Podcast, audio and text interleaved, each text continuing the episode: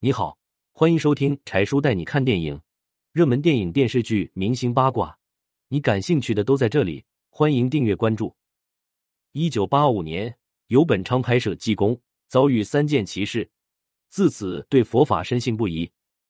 一九八五年拍摄《济公》时，有一场扇子引蝶的戏，可怎么让蝴蝶落到扇子上呢？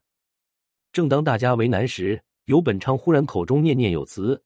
一只蝴蝶竟然飞落在他的扇子上，周围的人顿时惊呆了。游本昌属于大器晚成的演员，能够成为电视剧《济公》的主角，也是机缘巧合。其实他小时候就出过家，冥冥中似乎总和寺庙有着千丝万缕的联系。游本昌小时候身体很不好，经常生病，后来经过一位僧人的指点，被送到寺庙中进行修行。到那儿以后，他精神焕发。身体一天比一天好了起来，直到十五岁时，游本昌才被家人从庙里接了出来，还俗后继续上学。高中毕业后，他考上了南京文工团，一年之后又被保送到了上海戏剧学院，进入表演系学习。毕业后被分配到了中央话剧院。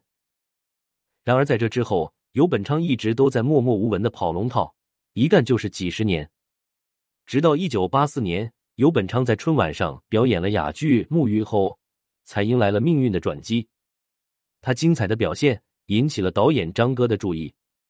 当时张哥正准备拍摄一部关于济公活佛的电视剧，而主角一直确定不下来。看完游本昌表演的哑剧之后，张哥被他精湛的演技打动了，当即拍板，男主角就是他了。游本昌刚接到这个角色时也非常忐忑，不知道自己能否演好济公。毕竟没有样本可以参照。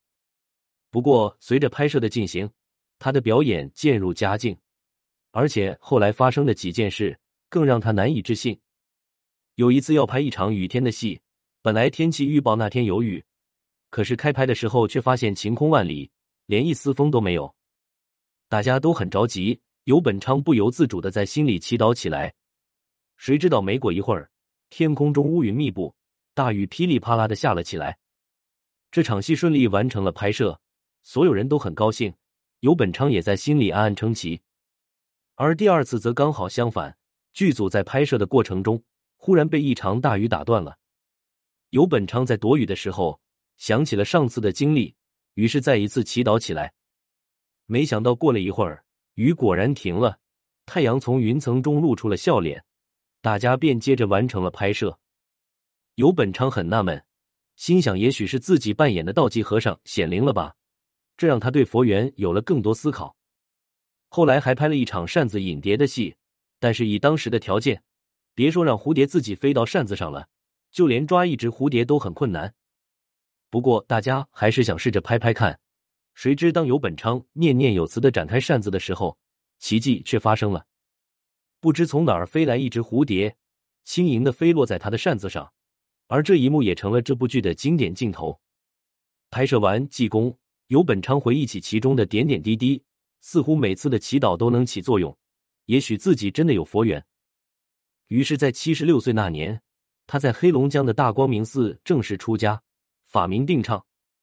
今年已经九十岁的游本昌依然精神矍铄，他的一生因济公而改变，而他也以精湛的演技演活了这个活佛的形象。